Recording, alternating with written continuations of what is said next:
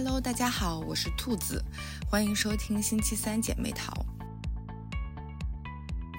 嗯、这一期呢是一个由我独立录制的一期了。嗯，如果听过上一次播客的朋友们，应该就会知道，从这一期开始，嗯，Summer 就没有办法再参加播客的录制了。嗯，这一期是我们龙年的第一期。哦，我一开始策划的选题是想录关于手账这个主题，因为我本人很喜欢嗯做手账，然后正好就是今年也有一些在嗯手账上的变化，所以我本来是想第一期录我的二零二四年的手账体系，但是因为今年的春节贺岁档，呃，看了三部。电影，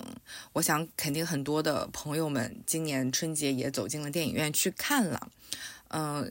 我就非常想和大家呃聊一聊这几部电影，特别是嗯、贾玲的这一部《热辣滚烫》，嗯、这一部电影其实在上映之前就是在宣传上嗯受到了非常非常大的关注，特别是因为贾玲她受了。一百斤，然后这个关键词，嗯，很快的就让这个电影在还没有开播之前就冲上了热搜，嗯，所以我当时其实也是对这个电影很期待，嗯，我第一个去看的电影就是这个《热辣滚烫》，嗯，然后我看了张艺谋导演的《第二十条》，嗯，第三部看的是韩寒的《飞驰人生二》，这三部电影。都很不错。如果还有没有看的朋友呢，也欢迎大家去电影院观看一下。我觉得这这三部是今年就是在呃贺岁档，我觉得还是很值得去看的。那么我为什么想嗯、主要来说一说贾玲的这个热辣滚烫呢？嗯、当然首先嗯、也是跟我们这个播客做的很多主题相关，它是一个关于女性的主题。嗯，同时也因为这部电影的讨论量非常的高，嗯，而且也有很多人会拿它去跟《飞驰人生二》做一个对比，因为有很多人说觉得一个是女版的，一个是男版的，就是这种很热血、很励志的，嗯，所以我今天也特别想聊一聊这个电影。首先，其实我觉得，嗯，就是有点标题党的来说吧，我觉得我们都被贾玲骗了。嗯，很多人都关注了在他这个瘦了一百斤这个事儿上。当然，这确实我觉得在营销策略上来说是一个非常非常好的卖点。但也是因为就是这个卖点，我觉得，嗯，怎么说呢？就是会让大家，嗯、偏离了对这个电影的一些，嗯，观后感。像很多人可能会把重点放在这个她瘦了一百斤这个事儿上。但是从我个人的来看呢，我觉得，嗯，他拍这个电影不仅仅就是说只是为了瘦这一百斤，只是为了减肥。其实我当时看这个电影，我非常的受触动，因为我看到的是一个嗯女性内心的成长。因为其实我觉得女性想要的这种内心的成长。这种蜕变，其实很多时候是很难的，尤其她还是一个公众人物，而且包括她之前这么多年来，她其实都已经很习惯自己之前这样的模式了。嗯，我觉得大家也都知道，就是我们会说啊，江山易改，本性难移，所以其实这种性格和自己内核的这种改变，我觉得是非常非常难的。像我们做播客的第一年，嗯、读了很多的书，其中其实有不少是心理学上面的书，嗯，你看过了之后，嗯，我自己也会有感觉，就是在嗯看完的这一段时间内，给我带来了很大的改变。但是，嗯、这种改变你要想持久，它还是有一定的困难的。你有时候在遇到一些事情或者或者相似的场景，你那种以前模式的那种。就是你感觉那个那个按钮又被按回来了，然后呢，你会有一些的，就是回，你会有可能会回去，所以这种改变其实是挺难的，就是你要时不时的去提醒自己，嗯，去学习、去回顾、去思考，要怎么样去做。所以其实这种来回的拉扯，嗯，我觉得其实也挺难的，就有时候会很很消耗自己。所以这样的成长和改变，尤其是它又缩短到了在嗯不到一年之内，嗯，这种身体上的和内心上的变化，他要去适应。其实我觉得是一个非常非常大的挑战，嗯，所以我们不能拿，就是因为有很多人会说拿它去看完之后就，呃，我要怎么怎么样，怎么怎么样，还有很多人去立这个 flag，但其实，嗯，我们也都知道立 flag 很容易，但你真的要坚持去做到它，不是一件容易的事情，我们也。我觉得不要因为说他一下减了一百斤，然后拿它去套到我们自己的身上，每个人的情况都是不一样的，所以，嗯，我觉得我们不要直接的横向的去对比减肥的这个事情。我我还是很希望大家能更多的放到他，嗯，内心成长的这个事情上来看，尤其是他塑造了这个杜乐莹的，呃，这个女生。她的一个性格，嗯，其实我觉得这个对于我们普通人来说，可能有更多的一个参考意义。像，嗯，杜乐莹，其实大家也能很明显的感觉到，她是一个带有一些讨好性人格的女生。嗯，可能说讨好性人格，很多时候大家会觉得，嗯，她不是一个非常正面的词汇。那我们如果从正面角度来说呢，其实杜乐莹是一个。就是很会为别人去考虑的人，他比较会换位思考，能够站在对方的角度去想这个问题。其实这是一个很多人缺少的一个品质，就是换位思考。嗯，其实我觉得这在很多关系中都是一个很需要的品质，就是不仅仅只是在我们的这个社交范围内，其实你在亲子关系中，你在。两个人的亲密关系中，其实换位思考都很重要。像亲子关系，大人要学会站在孩子的角度去思考问题。这样呢，你可能在遇到问题题的时候，不会一上来就是先只是对孩子发脾气，你会去探究孩子为什么会有这样的呃行为出现。那他是为什么？就是在这样的过程中，嗯，你会达到一个平衡，包括孩子。我们也会说，希望他能也换位思考，站在父母的角度去想一想。那么在亲密关系中，其实也是一样的。呃，两个人走到一起，本身是各自独立的个体，而且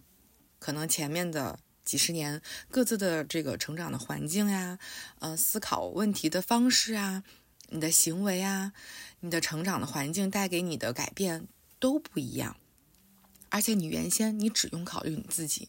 你不需要去考虑别人。但是两个人一旦要建立家庭，为什么会有婚姻？它其实就是让双方都变成一个，呃，都处在一个就是要不断换位思考的这么一个状态下。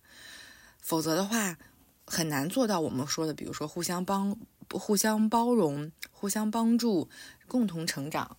其实都是这个样子的。所以我觉得，嗯，换位思考，懂得为他人考虑，不是一件坏事儿。但是，就是怎么去把握这个度。如果这个度把握好了，那非常 OK。我觉得很多情商高的人，其实他就是这一点做得很好。但是如果这个度有点过了，那就是会发生像乐莹身上的这样的情况，就是他很真心实意的对别人好。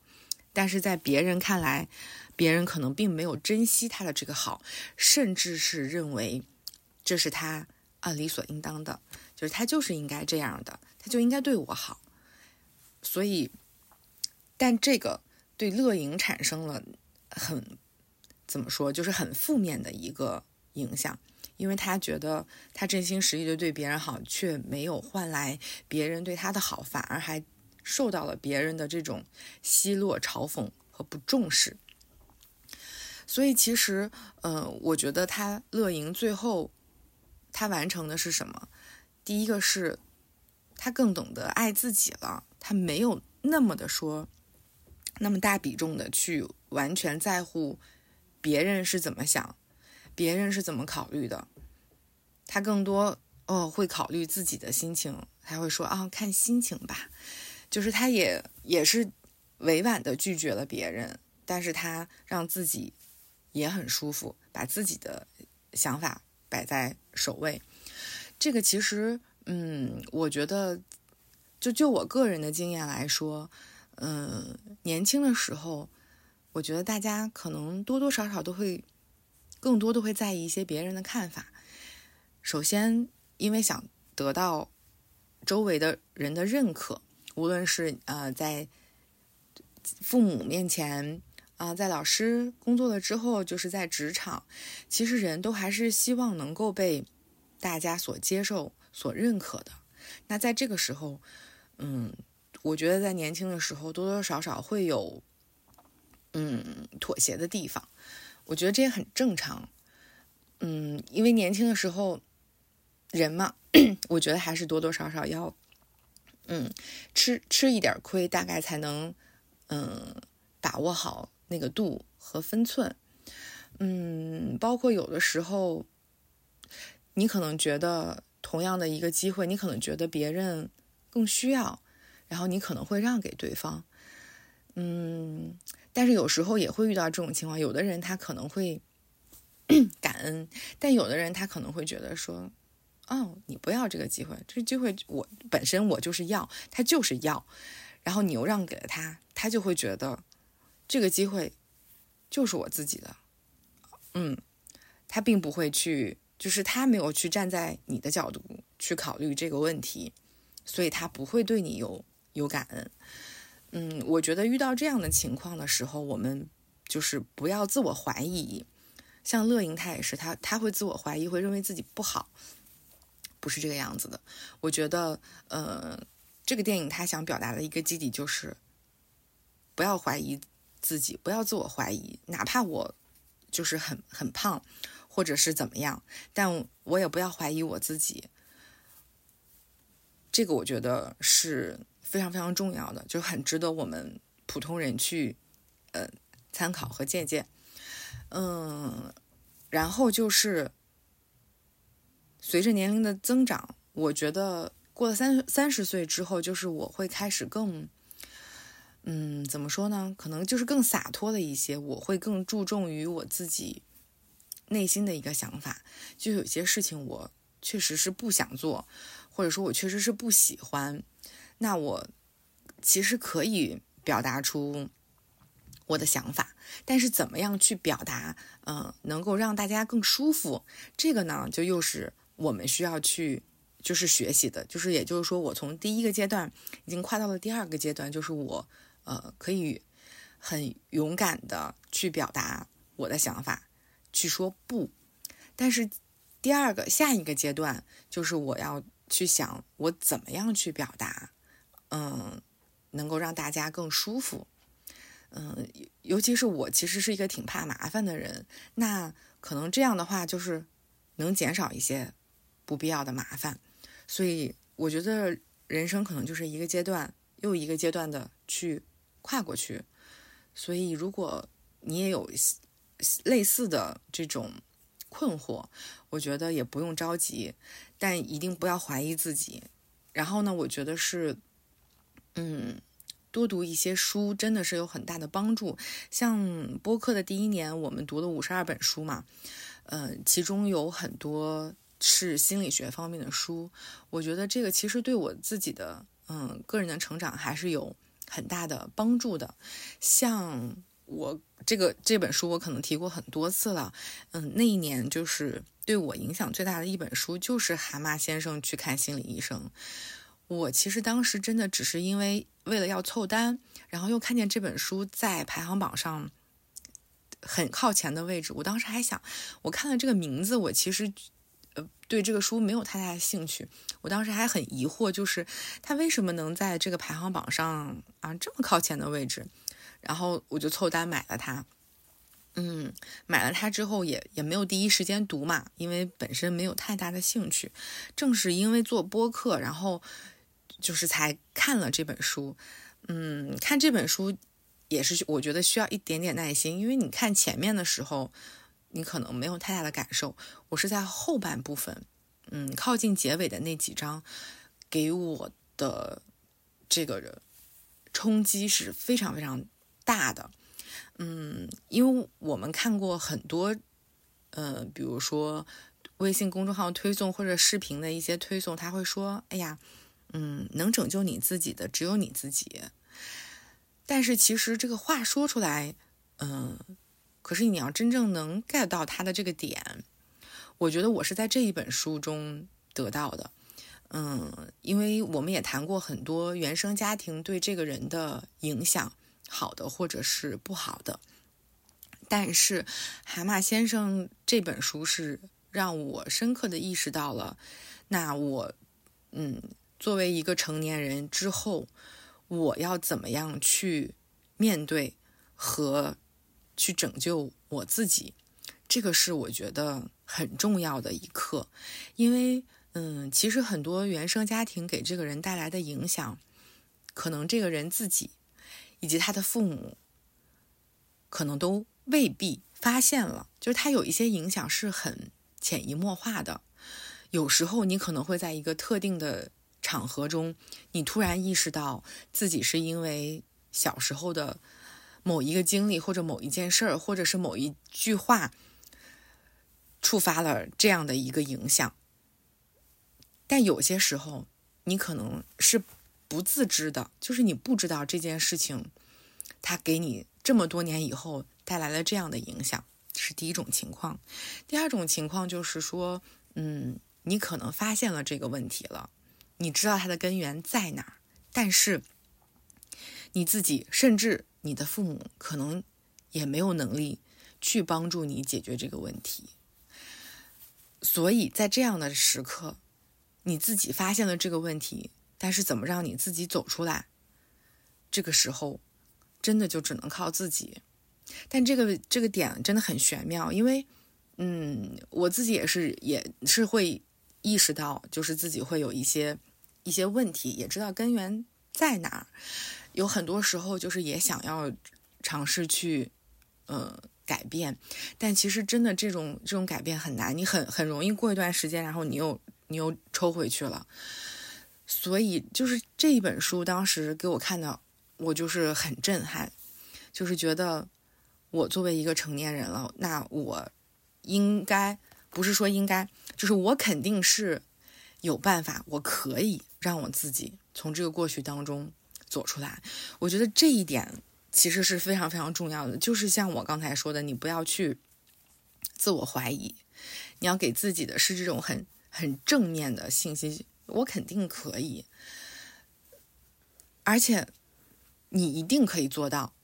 一定要抱有这样的信心和想法。所以我当时一下看完后面那几章的时候，哎呀，我瞬间就是有一种想通了的感觉。就是之前可能很多是会有，嗯，对于过去的纠结，就是你会陷在过去当中。我觉得人有的时候还是挺容易陷在过去的这种当中，所以我们会有。后悔，会有遗憾，就是会有不甘心。其实很多是因为我们陷在过去当中，但是因为看了这本书，嗯，给我很大的这种激励，就是我不会再让自己沉溺在这个过去当中，我要向前看。这种话其实自己也说，以前也说过很多遍，但是确实是因为，嗯，看了这本书之后，就是我。我非常坚定，就是我要向前看，我不会再去，就是过多的去计较在以前的，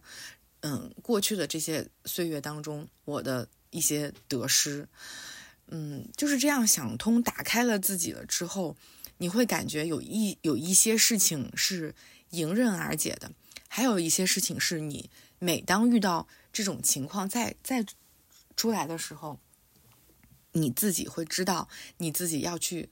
做什么，要要把自己拉回来，就不陷在过去，然后再接下来的下一步，我们再去找解决方案，因为会肯定还是有一些嗯更难的地方是需要我们去嗯思考的、去反思的、去想这个解决方案。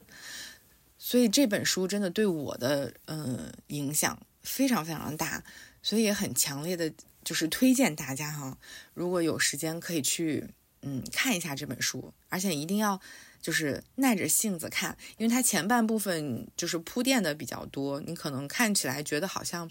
嗯，有的人可能觉得啊，好像没有什么太大意思，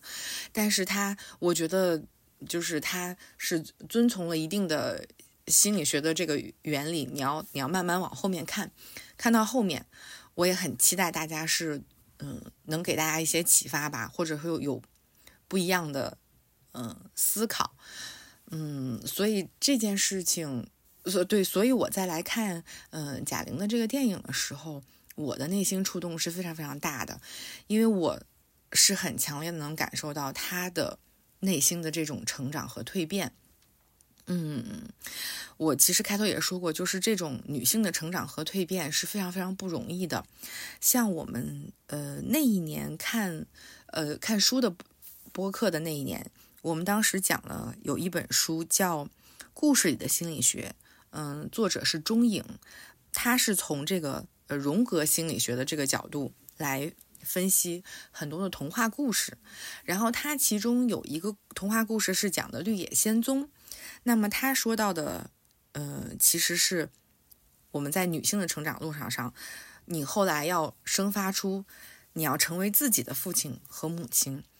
因为女性。在我们自己的整个的成长过程中，女性的因素、女性的角色可能占比会更多一些。那么，女性想要嗯突破一定的内心的成长和蜕变，那她在自己的内心中需要有一个男性的角色。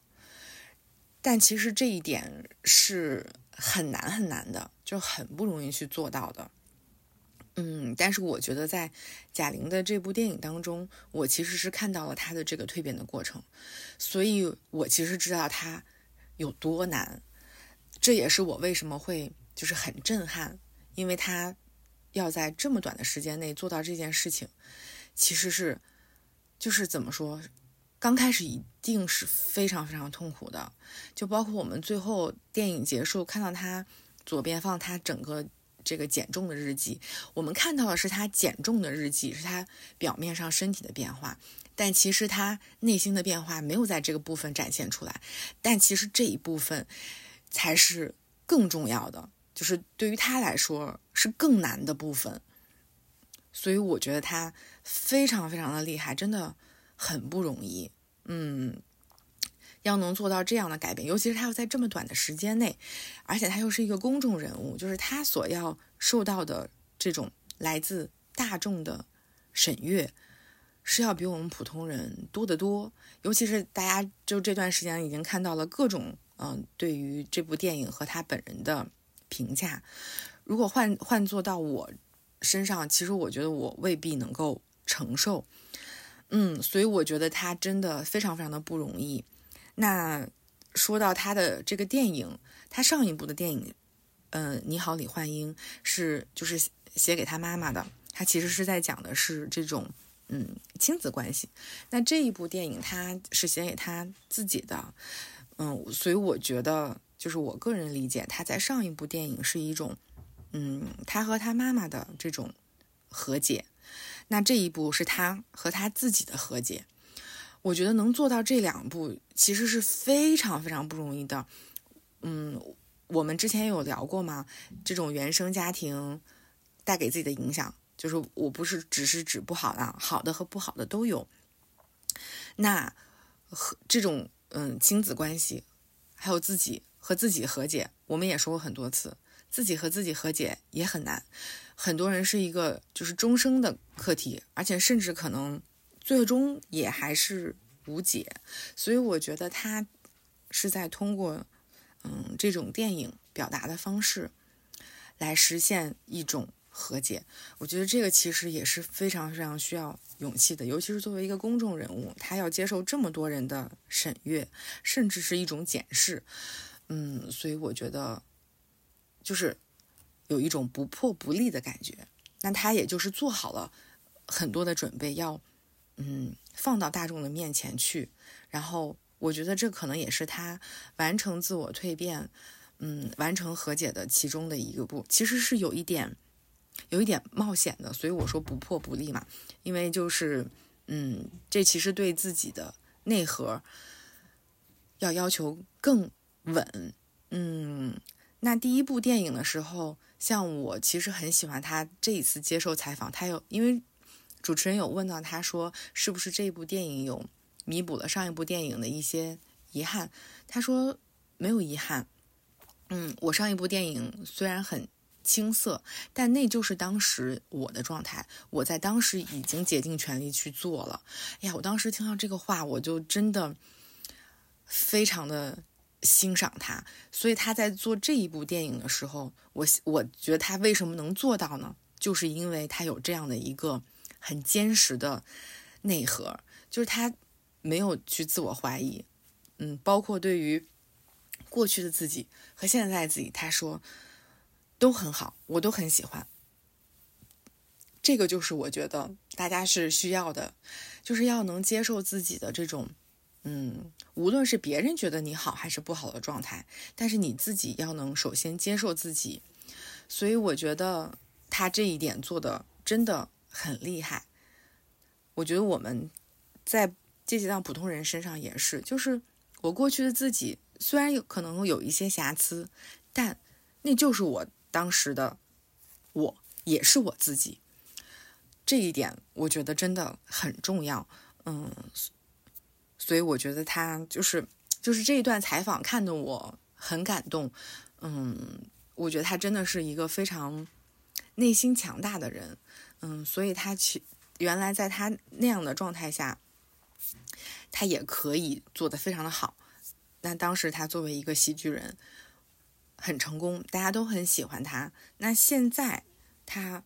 嗯以一个全新的状态出现在大家的面前。他一样可以做得很好，嗯，所以我也是非常希望大家能从这个电影当中，嗯，吸取到的是很多，嗯，对于自己内核的坚定的这么一个信息和力量，而不是仅仅只把嗯关注度放在他减了多少斤这件事情上，嗯，因为其实减肥这个事情，我觉得。其实大家都知道要怎么样去做，像很简单的那种说啊，我们就是管住嘴，迈开腿。其实这个是，这个道理大家其实都是懂的，但是怎么样把它坚持下去，这个事情其实是很难的。很多人开头其实都能够做到，但是你要把它坚持下去，嗯，变成你的一个个人的生活习惯，这件事情不是一件。容易的事情，嗯，所以我觉得我们不要就是仅仅只看到他嗯减肥的这一面，其实更多的我觉得还是应该把他嗯不能说应该吧，就是希望大家可以更多的能看到他内心蜕变的这一部分，然后我们从中能够吸取到一些什么样的力量，而不是仅仅说啊我看了他的这个电影之后。嗯，我也要去打拳击，我也要呃去健身，嗯，我也要怎么怎么怎么样，嗯，当然就是你可以这么去做，但是我觉得就是希望大家不仅仅只放在只关注在这个表面上吧，而更多的是去想，嗯，我自己要要怎么怎么去做。我觉得这个可能对大家来说，嗯，对我们普通人来说吧，就是更有借鉴意义，可以让自己，嗯，在生活、工作的方方面面可以走得就是更远一些。嗯，那嗯，也有很多人会拿他的这个第一部电影出来，嗯，对比来说他的这个事情。其实，嗯。他的第一部电影我还是挺喜欢的，因为之前很多嗯描述女性的都是由男导演来指导，所以他其实还是一个站在男性的角度来看女生，嗯，但是你你好，李焕英是一个从女性导演的视角去讲述女生和女生之间关系的一个电影，我其实很喜欢，因为，嗯，我觉得女生们可能也能感觉到，就是我们很多时候会觉得，哎呀，女生和女生在一起玩是很很开心的，闺蜜之间的那种相处，就出去玩特别好。但是呢，可能在男生的视角来看，他是他是另外一个事情，嗯，但在第一部电影当中，就是，呃，这个小斐和他，他们俩当时那种姐妹相处的那一段，我非常的喜欢，因为女生和女生在一起的时候，她就是这个样子的，所以我当时觉得呀，有一个嗯，从女性视角来看女生和女生之间的这种关系的，我觉得。很开心，就是我看的非常的享受。我们经常也会说，哎呀，还是还是跟姐妹一起出去玩开心，对吧？可能会说，哎呀，就是男朋友或者老公出去，可能未必他能 get 到我们女生中间的这种点。嗯，比如说要拍照啦，然后要要换衣服啊，然后要要怎么怎么怎么样，这些很多的点其实是只有女生能 get 到，男生可能会觉得嗯没有意思或者是麻烦哈。所以我当时其实很喜欢，就包括他这一次的电影，我觉得也是，嗯，一个很好的，就是讲这种女性成长蜕变史的。包括他最后他就是也呃拒绝了那个大头，我觉得也是一个很不错，就是不是要把她当成一个大女主来看，其实不是说她拒绝了这个。呃，男人，而是说他能够去遵从他自己内心的想法，就是，嗯，我现在没有这个想法，所以我就说对你委婉的说不，而不是说，嗯，我要去拒绝你这个男人，就是他不是为了要做这种性别上的对立，而是就是他确确实实完成了一个自己内心的成长和蜕变，就包括他最后他他。不是为了说要打赢这个比赛，而是说他自己能够实现自我的成长和蜕变。我最终能够站在这个舞台上，站在拳击台上，能够打出我自己的这一拳。我能坚持下来，我能够打完它，就是我能够做到这件事情，而不是说我必须要赢得这个比赛的结果。他其实追求的，呃，不是一个结果，只是他自己完成了自己的这个蜕变。我能够做到这件事情，这个对于他来说更重要。这个对于杜乐莹来说，他就是赢了。所以我觉得，嗯，其实这一点也挺让人感动的。嗯，就是他不是说为了这个结果，为了拿到。冠军为了怎么怎么样？不是的，他他的这个赢就是说，我能够做到这件事情，我可以。我觉得这个点对我们普通人来借鉴来说也是非常有意义的。就是它其实是一个过程，不是一个结果，但它其实给你必然会带来一个好的结果。嗯，我。就觉得这个地方也是挺让人感动的，所以他他一开始他其实嗯不太愿意发朋友圈，他不想跟别人分享和交流，但到最后他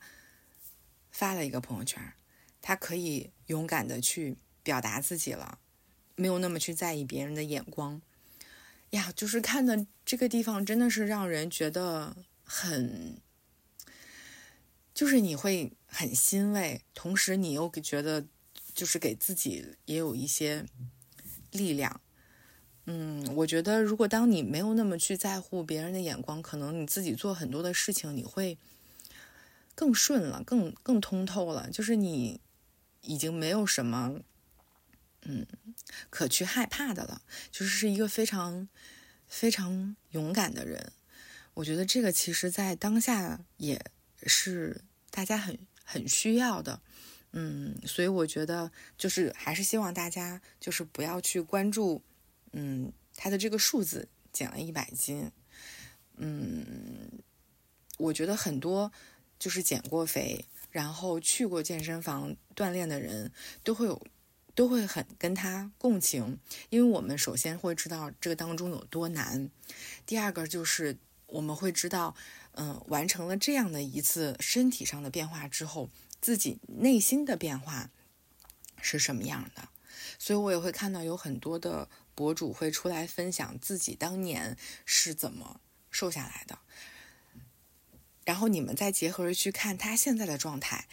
肯定是和当时不一样的。就这种状态不仅仅是嗯外貌上的这种改变，更多的是他内心上的成长。正因为他有了这种内心上的成长，他后面外表上的成长会更好。嗯，当然肯定是会有反复的，就是也会有。这个其实就是我刚才说到的，这种改变其实很难，他有时候又会抽离回去，所以，嗯，也是我为什么说大家不要仅仅 focus 在他这个数字上，他减了多少斤这件事情上，而更多的是关注自己内心的这种成长和蜕变，因为只有，嗯，内心的这种成长蜕变起来了，你的很多表面上的东西它都会有所改变。所以这就是我们 上学的时候，我记得当时是学那个政治课，讲了这个内因和外因。其实当时可能是有一点点，嗯，就是机械的去背吧，就没有真正的理解它的意思。但是后来长大了之后，你会你会明白，嗯，内因和外因的这种变化，它这种它，所以就你再回去看政治课上讲的这些东西。哦，你就会发现它其实是非常非常有道理的，嗯，所以我也希望大家能够，嗯，通过看这一部电影，就是给自己带来，嗯，更多就是不一样的力量。好的，今天感觉唠叨了很多，第一次就是，呃，没有 Summer 在，然后自己一个人录，就自己啊对着一片空白在这儿讲。嗯，不知道就是出来的效果会怎么样哈。嗯，我也很希望，如果能听到这一期播客的朋友，可以来，嗯、和我一起分享你们的观后感，或者是你们自己的一些内心成长和蜕变改变的故事。嗯，我们一起共同的成长。嗯，那今天我们这一期的播客就先到这儿吧。嗯，我们下期再见，拜拜。